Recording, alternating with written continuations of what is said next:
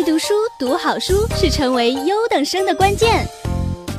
中国古代寓言故事，小朋友们大家好，欢迎收听今天的寓言故事，我是你们的雨曼姐姐。今天的故事名字叫做《太阳的形状》。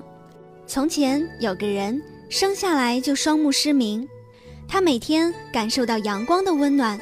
却不知道太阳的模样，他便向明眼人请教。人家拿来一只铜盘，敲着让他听听，告诉他，太阳的形状是圆的，就像这只铜盘。盲人听到当当的响声，便连连点头。哦，我知道了，我知道了。过了几天，盲人在街上听到当当的钟声，就高兴地喊道。这就是太阳，太阳出来了。有人对他说：“错了，那不是太阳，太阳会发光，就像蜡烛一样。”边说边递给他一支蜡烛。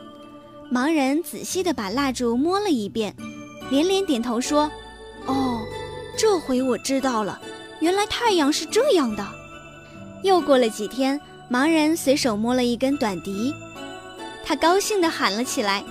这该是太阳了吧？这该是太阳了吧？小朋友们听懂了吗？寓言中的盲人把从别人那儿得来的片面的间接经验误认为是全面的认识，并且十分主观地做出了判断，最终闹出了笑话。这个故事告诉我们，我们向别人学习的时候也要注意，一定要结合自己的亲身实践，并加以检验和完善。